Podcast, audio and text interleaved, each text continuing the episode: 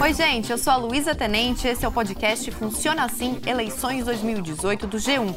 Eu vou te ajudar a entender as funções de cada cargo político e também o que fazer para escolher os candidatos.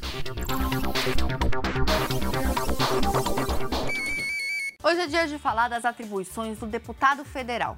Ele está no poder legislativo e representa o povo lá. Lembrando que o senador, também do legislativo, representa o Estado. Mas esses dois grupos se complementam quando um projeto de lei está sendo debatido. Isso porque o texto começa a tramitar em uma das casas, em geral na Câmara dos Deputados, e depois ele segue para o Senado, que vai revisar tudo. O fato de ter esses dois grupos no legislativo faz com que o poder fique mais distribuído.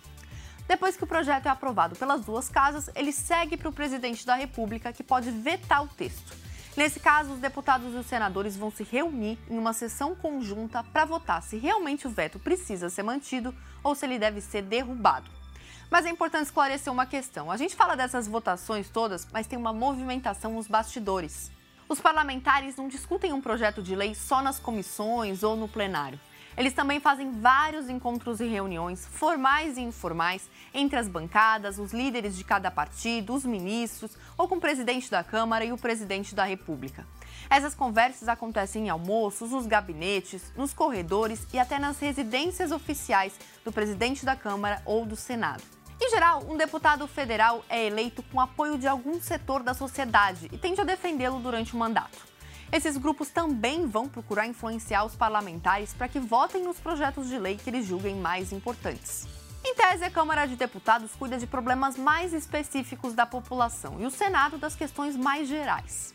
Para terminar, eu vou falar de outras funções do deputado federal para ficar ainda mais claro como esse cargo é importante.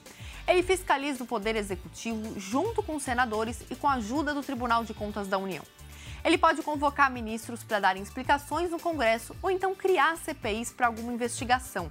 Eles também podem autorizar a abertura de um processo contra o presidente da República se houver crime de responsabilidade e aprovar o orçamento da União junto com os senadores.